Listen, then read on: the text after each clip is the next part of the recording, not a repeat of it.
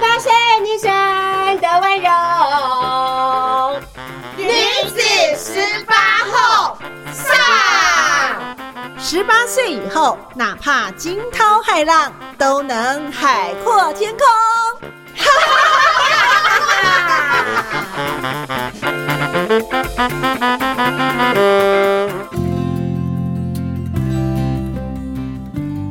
欢迎你收听《中女好会讲女子十八后》Podcast 节目。那么在今天呢，我们特别有邀请到，这是我们九十级的黄翠文学妹。那么她来和我们聊一聊，用真情实意和世界互动。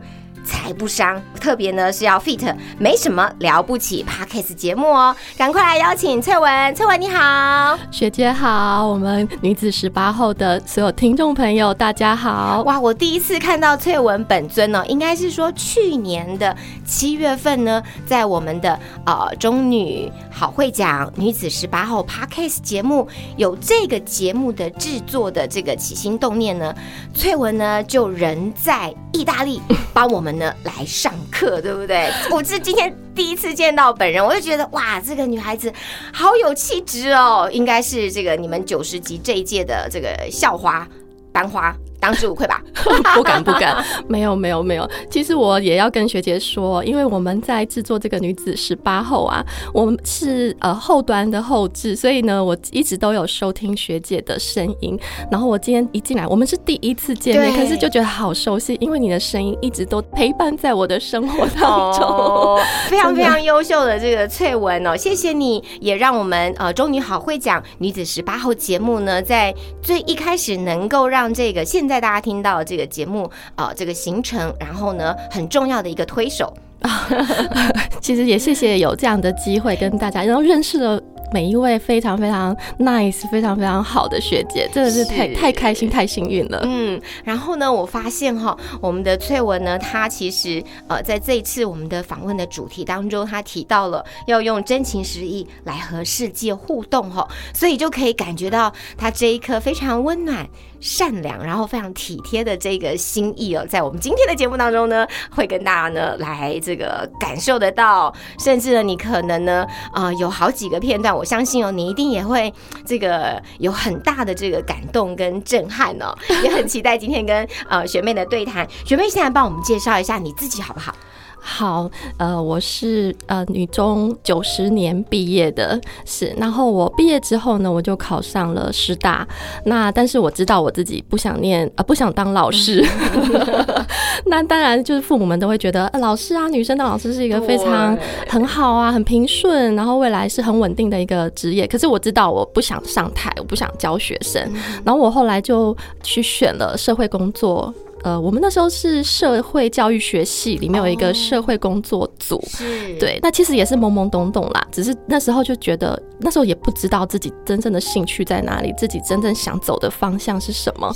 对，但是就是觉得啊，好像跟自己可以比较 match 吧，好像自己不那么排斥吧，然后就就念了，然后念了之后，哎，好像也还念的不不会太太。辛苦不会太糟糕，所以后来又继续考了研究所。对对对，那那时候我知道我不想要做实务工作，那时候我自己觉得我可能没有办法走进实务去服务个案，是自己以为啦。对，可是有时候人家都说串给他串丢嘛。对，我就虽然不想走实务，可是我考了，我就选择走公务人员，所以我就考高普考。那高普考的分数不是很好，就掉车尾，所以在选择制呃在分发的时候，我就被分发到了那个时候比较大家不想选的云林教养院。OK，是那结果进去之后就是要服务个案，对，那但是那个经历也很特别。那那呃那时候就有接触到一些。那是现在要叫做性剥削少女，对，以前我们都称性交易少女。那那时候是呃，就跟这样子的一群孩子共度了一年多的时光。那后来因为要结婚，就是自己人生规划，我就呃就搜寻一些在北部的职缺，因为呃当时的男朋友就是现在的老公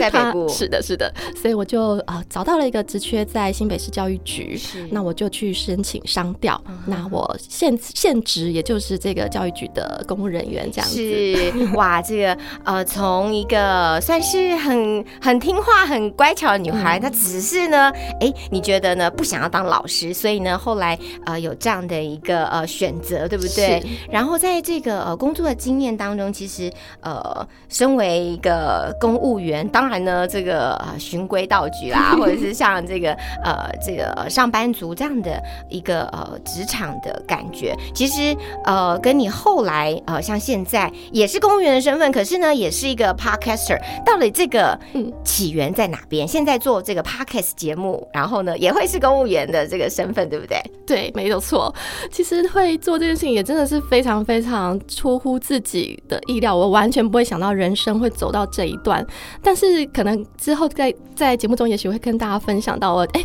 我那时候高中的时候其实是最初我不是走，我后来是选择一队嘛，但其实我最初是想要走。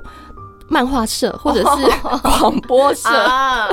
所以就还蛮有趣的。现在回想起来，对，那那时候会进入到 podcaster 界，其实是刚好我在呃。前年哎不对，二零一九年就是一些呃因缘际会，有一些个人身体因素的一个考量之下，我就是选择留职停薪，那就跟着先生，因为他当当时工作的关系，我们他就外派到意大利去。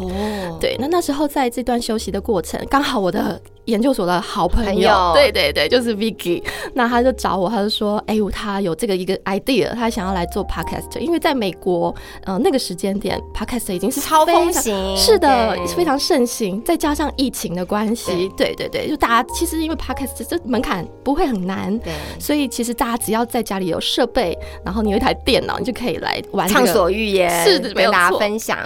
没有错。那只有在他找我这样子的一个机缘之下，然后我们就开始来玩 podcaster，然后就觉得哎，就对了，现在就斜杠来做 podcaster 这样子。是，其实哦哦，我们的刚刚有提到这个中女好会讲女子十八后这个 podcast，就是。当时因为两位已经开始做了，所以呢，算是我们女子十八号 p a r k e 节目的前辈了，对不对？算是我们的学姐这样子哦。那没什么了不起，现在这个节目也帮我们介绍一下，好不好？顺便呢，赶快请大家这个听完女子十八后呢，也赶快呢啊，搜寻没什么了不起这样子。谢谢谢谢学姐，真的太开心了，这样子的机会可以来宣传我们的频子。对对对，我们没怎么了不起呢。嗯，其实其实我们内容谈的部分很。广啦，你既然大家听到这个频道名称就知道我们什么都聊。对，但是这个聊呢，除了这个聊天的聊，还有呢，另外一个呢，跟大家讲，就是也是疗愈的聊，是没有错，没有错。那其实我们有三个意涵啦，当然就是第一个聊天聊，就是没什么不能聊的嘛，对。然后第二个疗愈的聊，就是希望，嗯，我们人生一定都会走到。呃，中年了，都一定会有一些伤，对对，那就觉得嗯，可是回头来看这些伤，我们都可以去疗愈它。是，就算不能疗愈它，我们也可以找到一个跟他和平共处的心态跟方式。对，那第三个意涵当然就是 nothing is a big deal，对，没有什么了不起，就是希望鼓励自己，期许自己说，哎，我们用更坦然、更豁达的一个态度来走我们的人生。那我们里面频道的主题，其实我们聊的其实。我们也虽然什么都聊，但是我们还是有锁定一个范围。他们两个超认真的，而且当时呢，因为呃，Vicky 是在美国，然后你在意大利，所以你们呃双方透过了这个现代的科技哦，这个呃在两个不同的地方同时录音，甚至有这个其他的一些访问哦。我觉得这两个学妹超用心的来做这个节目，都觉得呢很值得学习这样子。哇！所以节目的内容哈很多元，但是我都觉得你们两个非常的用心，然后呢准备啦、讨论啦。都是让我们的听众非常有收获。哦，那真的是感谢学姐帮我们这样频道的介绍，因为我们当时就聊我们两个人喜欢的、呃擅长的，或者是说我们比较感触的这个主题，主要就是我们当时分别身处在 Vicky 在美国 Boston，那我在意大利的 Genova，那我们就觉得，哎，我们有不同样的文化体验，那可以再把这些生活经验跟大家做分享。那另外就是我们也很喜欢聊人际关系的这个主题，对，不管是各种关系，我们的其实我们里面。的节目有聊过友情，嗯，我们也很意外，原来这个主题当时也收到很多人给我们一些 feedback，就是说，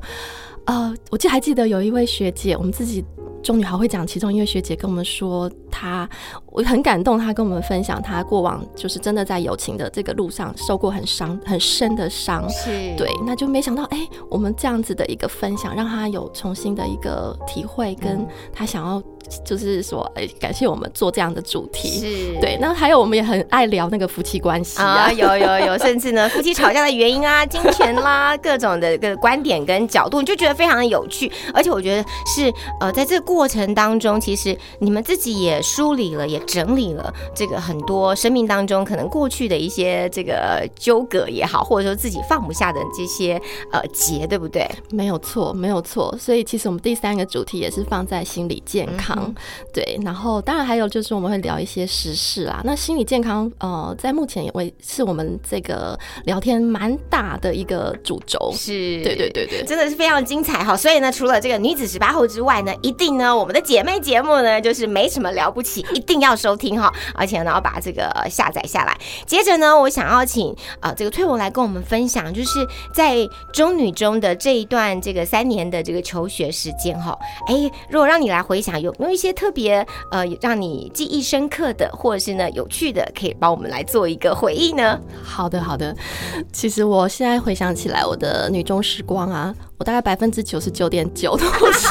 在我的一队生活。哇，哎、这个一对就跟我们这个，你们算是这个天龙国的哈，跟我们这种地火就真的是截然不同的。这样，通常一对的呢，也都会是我们这个呃全校的这个风云人物之一啦。所以当年你们可能真的是很风光的这一群哎、哦，确实，我们当时你们当时可能没有这样的心情，嗯对不对？嗯可是我们自己在这个地虎队往天龙这边看的时候，就会觉得哦，这一群人真的是这个又美，然后呢，当然很多人会觉得很帅了，哈，然后呢，嗯就是也是功课好的，等于是我们这个全这个校园的这个目光焦点啊。那个时候，我刚刚有提到，就是我一开始并没有想要选一队，对你漫画社跟广播社。对。这个是太跳比较内向一点的个性哦哈，对，比较文艺一点的，嗯，是是是是，因为我从小就是呃小学的时候会被推出来当那个什么朗读比赛啊、演讲比赛的那种人，那种学生，然后。啊，后来我也觉得很喜欢画图对，就是我高中的时呃国中的时候啊，上课有时候不专心的话，都会跟同学在那个桌上啊就开始天马行空的想一些剧情，自己当起漫画的这个画手了，这样子来创作，嗯。对，然后那时候就没完全没有想到说，哎、会有一队这样子一个选项，社团选项。那可是因为当时，哦，我们那个时期啦，一队刚好慢慢要走向没落，哦那个转折期。那那时候其实，呃，学姐们在找寻学妹的时候，就是因为参加的人数比较少了，所以他们在挑选那个指挥，呃，呃，对对对，我是这个指挥官，你们叫什么刀官吗？刀官，OK，，对，我们拿刀，嗯其他同学是拿枪，我们拿刀。对，那因为那时候在搜寻这个指挥的选择这个学妹的时候，可能觉得哎，还想要再更广的来看看有没有其他的人选，所以就从这个社团之外的这个小学妹们来来物色。嗯，是，那刚好我上一届的其中一位刀官学姐，她可能就是认识我，然后她觉得哎，可能我身高够，然后呃这个外表仪态还 OK，什么？这是这个百分之九十九点九的这个 level 了，哇，不敢不敢，就是就很幸运啦，被选上。嗯。那呃，我那时候进去也是也是懵懵懂懂，嗯就也不知道一队要干嘛，我也没拿过枪，然后我不知道对，然后我直接就拿了刀。嗯哎，对我必须要这个很坦诚跟大家说，我不会我不会枪法，但刀应该没问题吧？当然练了，是练了练了，对，那时候非常辛苦哎、我们我也是觉得哎呀，好像误上了一条贼船是呐、但是迫于人情压力，也不敢反抗。老实说，一没有错，真的，学姐你好了解。我那时候觉得我已经答应人家了，我就要把这个头洗到底，洗完洗好。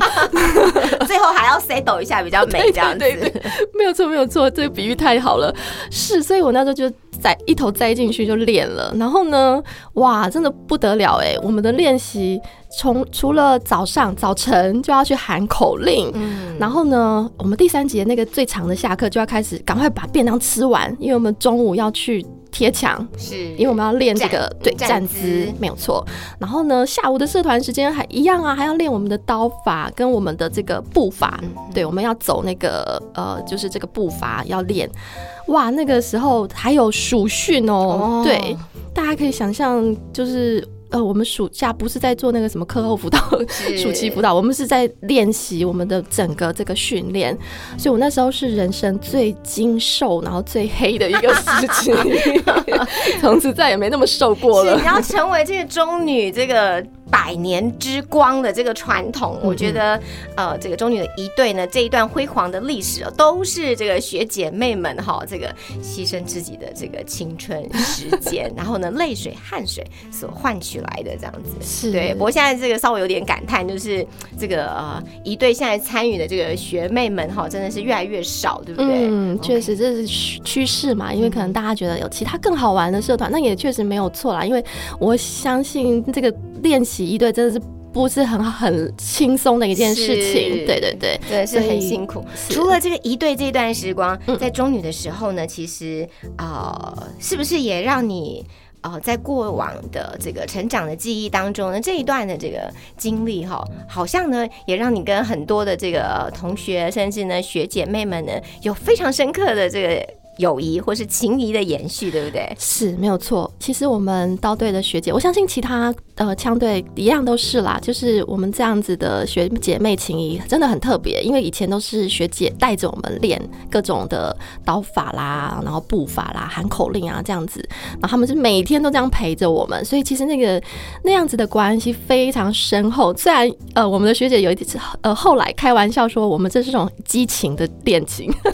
很畸形的恋情。可是其实是开玩笑啦，因为那个关系真是太深太深了。是那也就是因为这样子的机缘呢，我才有机会加入中女好会奖。因为我们的呃中女好会奖的创始人之一都是就是那个刘刘淑甜对，甜是的。那她学姐也是，我不知道她是几届，也不好意思说她是几届哎，就跟我们同届啊，七十九哦级，哦对对对，对对对，他是那一届的总指挥，对，那也是因为我们非常要好，因为他就算是离开了学校，然后出了社会，他还是持续的回来看我们这样看我们这些小学妹的成长，然后我们的人生几乎都有他的陪伴。哦，哇，哎、真的很棒哎！嗯甜甜就是那一种一站上去呢，你觉得他就是这个风云人物，但私底下他反差非常的大，你知道吗？就是我不认识他的时候，以前就是一样，就是呃，在远远的这个观望这样的一个 spotlight 的这个呃超级明星的时候，就觉得哇，这个雄赳赳气昂昂，然后很帅。结果呢，私底下从前两年开始联络，我想说，哇塞，这个也差别太大了，这样子很大大的反差哈，所以就非常可爱的一个同学这样。那呃，这一段这个中女的这个时光，不论呢是在这个一队的操练的辛苦，还有呢后续呃所培养出的一些情感，其实到后来在呃这个你。经历的一些人生的低谷的时候，其实也是一个帮助，对不对？嗯，真的，其实我那时候刚刚有聊聊到说，呃，二零一九年因为身体的因素就留职停薪。其实那时候我就是经历到了一个，呃，忧郁症。对对，罹患了忧郁症，然后我就还记得我那时候罹患忧郁症的时候啊，我有时候搜寻到，刚好隔年二零二零年就是中女好会奖的成立，对对，那因为脸书上还是一定都会有这样子讯息的一个呃看到嘛，然后那时候就心里这样想说，哇，有这样子一个社团呢、嗯。可是我不知道我有没有机会加入哎、嗯。然后那时候心底就觉得说，有一天我真的很希望，如果当我好了之后啊，嗯，我可以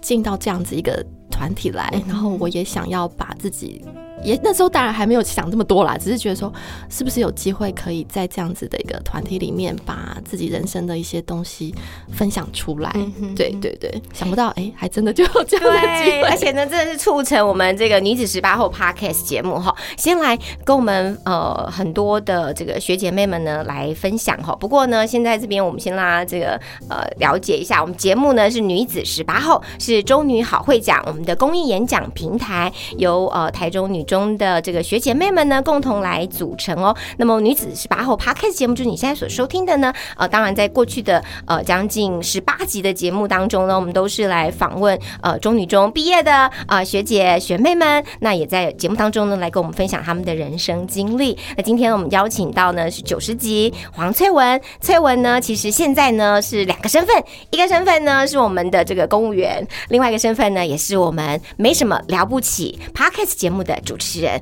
好，接下来呢我们就继续啊、来呃进行我们的节目哦。接着呢，我们就要请翠文来和我们来讲一讲这个呃罹患忧郁症这一段的这个时间，怎么样呢？能够认识到、有意识到你得了忧郁症，然后呢，可以呢寻求很多的这个资源跟帮助，然后呢，慢慢的走过这一段的历程，好不好？是，就是其实呃，也要跟大家分享啦。就刚刚前面我们都聊了很多，好像过往的丰功伟业啊，然后活在 spotlight 之下，然后就是、呃可能我也有一个呃，大家都说有靓丽的外表，对 对，然后好像就是一个非常顺遂的人生，然后没有什么没有什么挫折啊，没有什么困境啊，那哎怎么会掉到忧郁症里面？那其实呃，我后来呃走出了这样子的低谷，我也在二零二零年的时候有把这样的这段过程做文章的分享，然后当然也有在我们自己。的 podcast 的频道里头没什么了不起，也有分享过这段历程。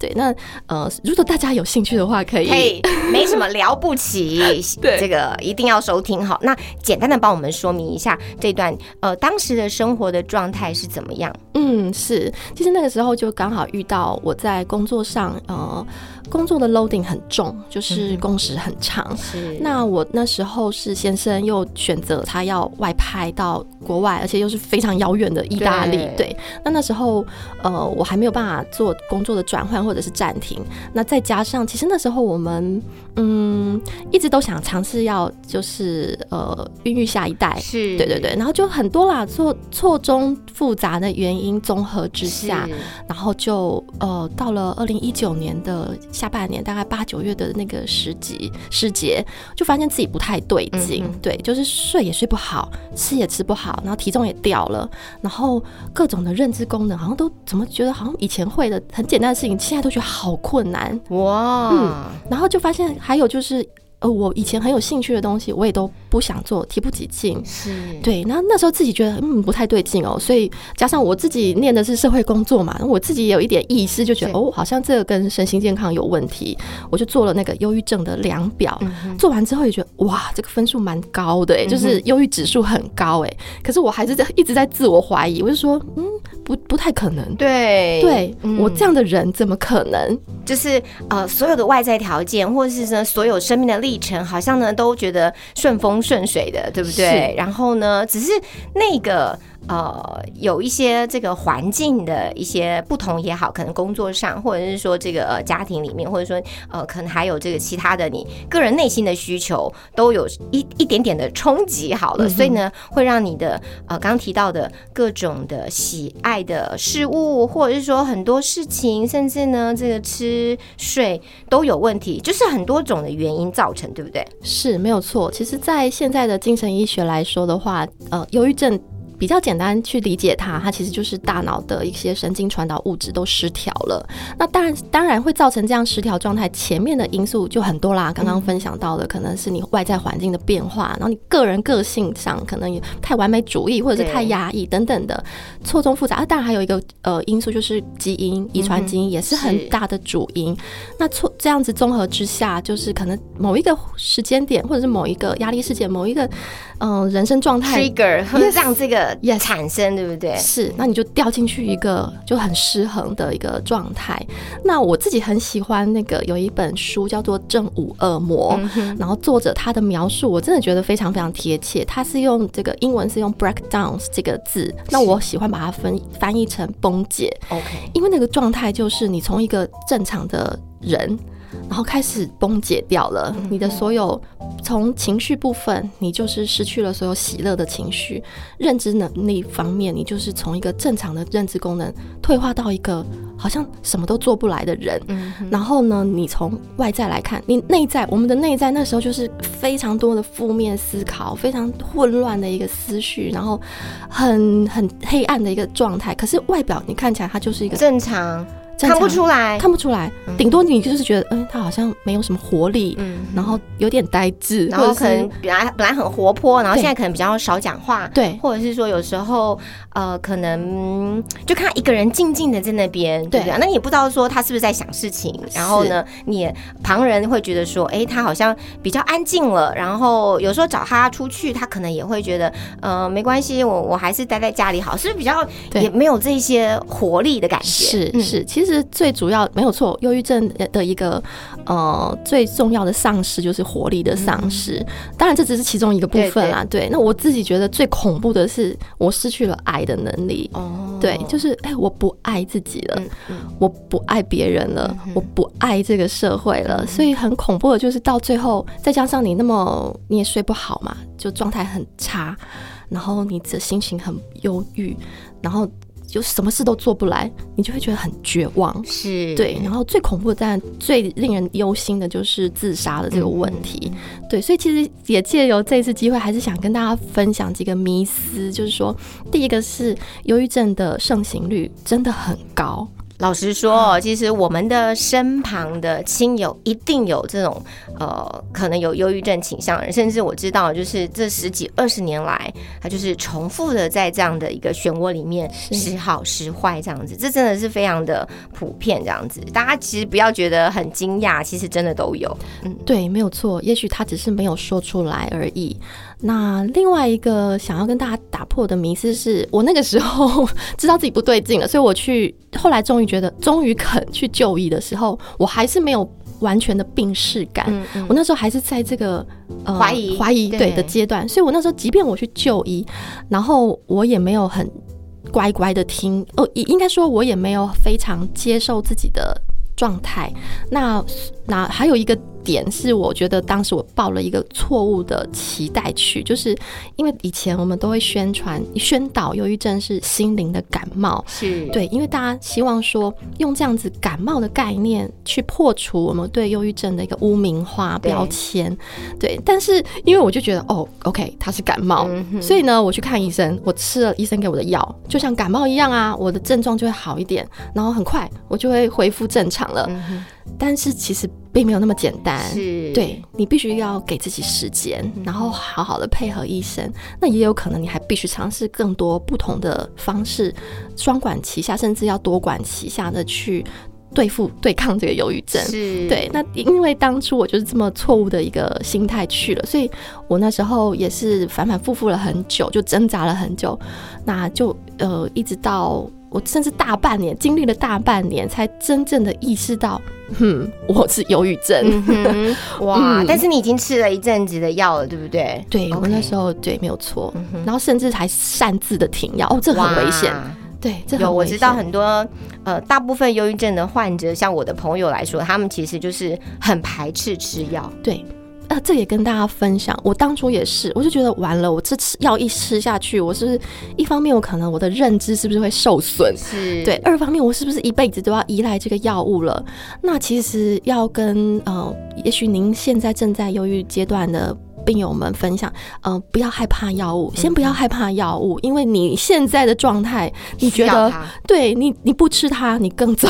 嗯 我那个时候其实也是，所以其实不要害怕药物，因为其实呃，目前医学来看，我们就是这个内在的神经传导物质失调了嘛。那药物其实是慢慢帮我们回到一个稳定的状态，对，所以其实我后来呃服了药物，然后找到了我正确的药物，然后我对症下药的去用它，然后按照医生的方式乖乖的吃，这样子吃了大概三四个月之后，嗯慢慢的减量，然后结束吃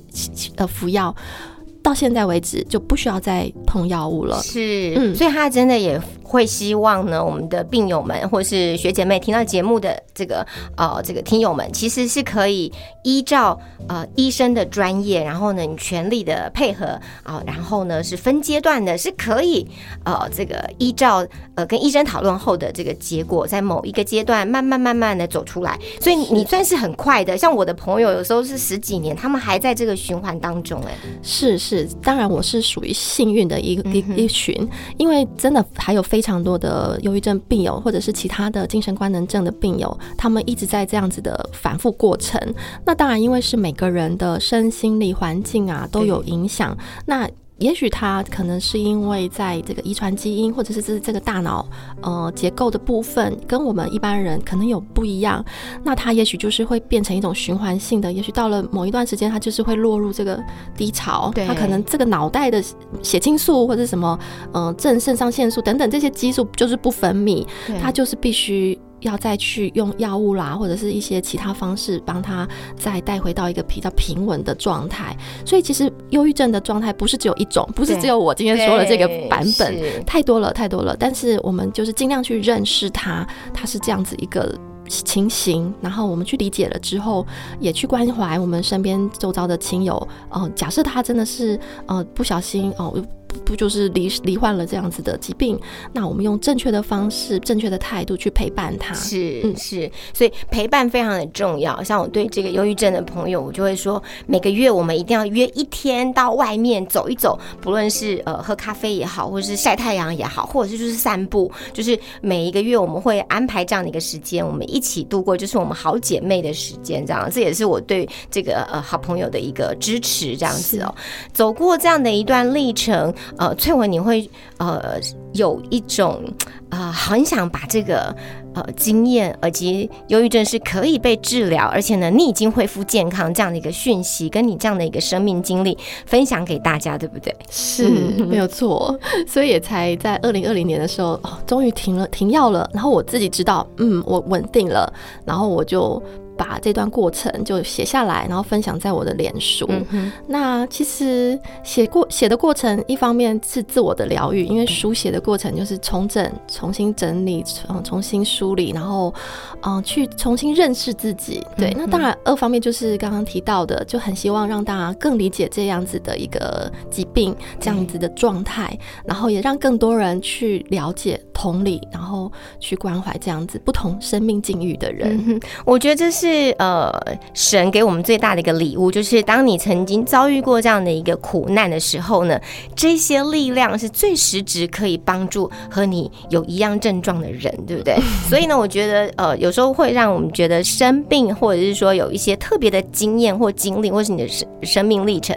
不是白白走的，因为呢，它是可以让你有可以直接帮助有需要人的一个最直接的一个动力，这样子是对。那呃，春。其实你在这个过程之后的这个节目当中，你也聊了很多，有没有直接就有一些呃，这个你的听友也好，或是学姐妹们，或是你的这个连友们，呃，我知道这个回响非常的大，对不对？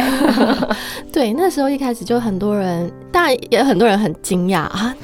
对，居然你有这样子的经历，那还有一很多人也来问说，哦。他身边真的也有这样的人，然后想要了解有什么样的就医管道或者是咨商的管道。因为我当时是除了看精神医学，也有做心理咨商，所以那时候很也有很多人来询问有没有什么样子的一个求助管道。对对，所以那时候确实很多很多的人来询问。那我自己其实觉得，刚刚学姐提到神给我们的礼物嘛，真的。非常贴切。那同时，我也想到我们在之前的节目有一集是谈这个健康大小事，癌症教会我们这的事。嗯，当时有两位学姐，还有我们的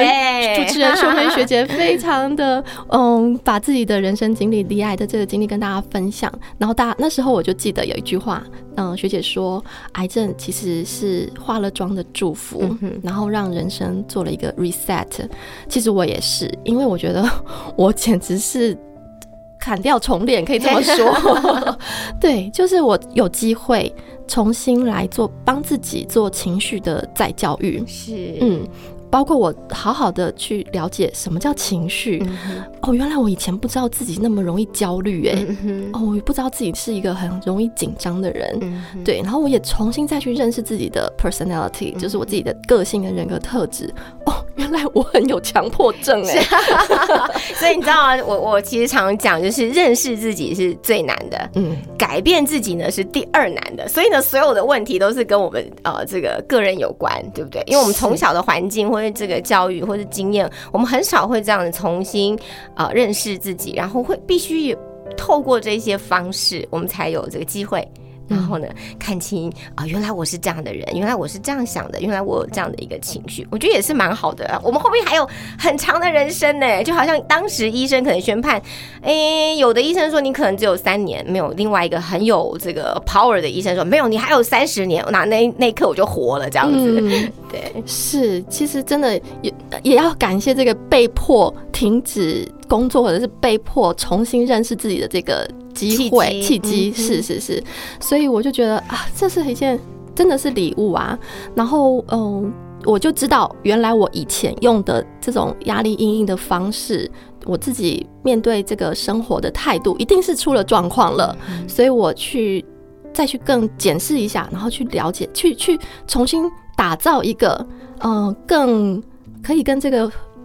人际跟这个世世界更好的一个互动方式是对，所以呢才叫做用真心实意呃来和这个世界互动，好这个才不伤。对，这也是我们今天这个节目的这个主题，对不对？可是我觉得如果真心实意的话，你可能。呃，对于很多外界的这个观点也好，或者是说，也许会遇到一些比较呃不能同理的人，或者是跟我们不同领域的人，或者是不同思维的人，就就真的是别理他了吧，或者是放下他了吧，是吧？对，其实学姐应该会觉得，为什么你会用这样的题目，对不对？嗯，其实我想分享的是啊，因为以前自己就是太个性嘛，就是要追求完美啊，然后要漂漂亮亮啊，要很风光啊，但是其实。很多时候，呃，其实是你在武装自己，或者是我不敢去接受那个不完美的自己，然后我就用一个端着一个好像很很 OK 的一个形象在跟外界互动，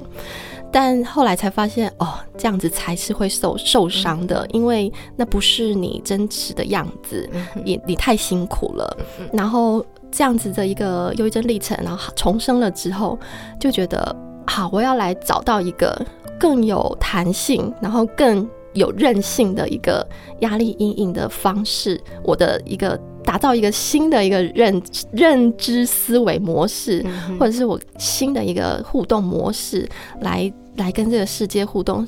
反倒用真正的自己这样子一路这样，嗯，从二零二零这样走来。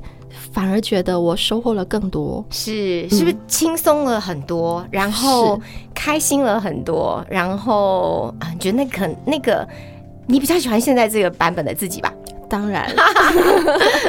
最后最后，我要请这个翠文来和我们的这个学妹们来分享哈。如果呢，是现在在我们的这个 p a r k 节目当中，有一些我们年轻的学妹们哦，可能十七八岁，甚至呢刚出社会，哎，有没有一些呃给学妹们的建议？嗯，我想要跟我们的这些小学妹们说啊，在这个时候啊，在这么青春洋溢的这个阶段啊，去啊找到你喜欢的样子，然后呢，你去长成那个你喜欢的样子，还有就是去享受这个你喜欢的样子，你想要的这个样子，对，太棒了。如果呢？给自己这个三十秒的时间，回到这个十八岁的翠文的时候，那个状态，你你会有什么样的想象？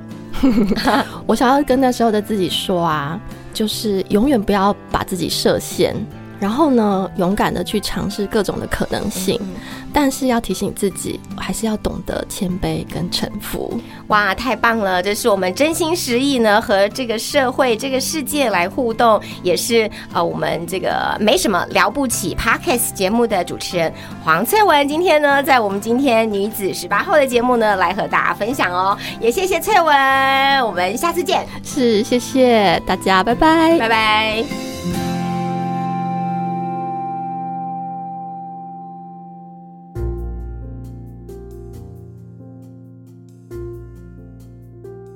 各位亲爱的女子十八号的听众朋友，大家好！又到了我们心灵游戏小单元的时间哦，我是小天使。今天小天使要来带你测一测，你内心中有没有暗黑的隐藏性格？我准备的是从以下的花朵里面，你想用哪一朵花来装饰你的房间？有 A 向日葵。B 樱花，C 郁金香，D 玫瑰。好，我们来看看结果。选择向日葵花来装饰自己房间的你呢？哦，你是一个被动听话的受虐狂。虽然选择向日葵的你，就像盛夏的太阳强烈照射一样，有着想要被毫不留情玩弄的心情。你的隐藏性格是被虐倾向，表面上看起来可能就像向日葵一样明亮而坚强，但是实际上你是非常被动而顺从的。如果被对方用强硬的态度命令你的话呢？你通常就会乖乖听话，而且顺从，因为对你来说那就是快感。选择 B 樱花来装饰你的房间的人，哦，你就是一位想引人注目的自恋狂。樱花是很多人在赏花的时候都会选择的花朵。选择樱花的你，虽然看起来是很保守，但实际上是非常想要变得非常显眼的人，是想在很多人当中独自闪耀的类型。你的隐藏真实性格是想引人注目，甚至可以说是有一点自恋的倾向。从你的发言和行动、作品或者工作等等。想得到很多人的认可和关注，这种想受人注目的欲望其实很强烈。选择 C 郁金香的你，你是一位自私的自我主义者。郁金香是用花瓣层层包裹，像是隐藏着什么一样的盛开。选择郁金香的你，可能表面看起来对谁都很好、很开放，但其实是秘密主义者，而且内在性格是自私的排他者。其实你喜欢封闭自己的心，只要自己好就好，完全不管其他人的想法，也不会轻易对其他人表露自己的真心。总是封闭在自己的世界里。选择 D 玫瑰的你呢？你的暗黑性格是没血没泪的无情人啊！玫瑰虽然很美，但是有刺人的刺。选择玫瑰的你，可能看起来有一颗美丽而高尚、温暖且热情的心，但事实上。你常常想着用毫不留情的语言来谴责或攻击别人，或是你想用冷淡的语言来对待别人。你的隐藏真实性格是没血没泪，甚至有一点冷血无情的程度，是个既冷酷又干练，而且有很高自尊心的人。从以上这些花朵的选择，你了解你的隐藏黑暗的性格了吗？小天使，我们下次见。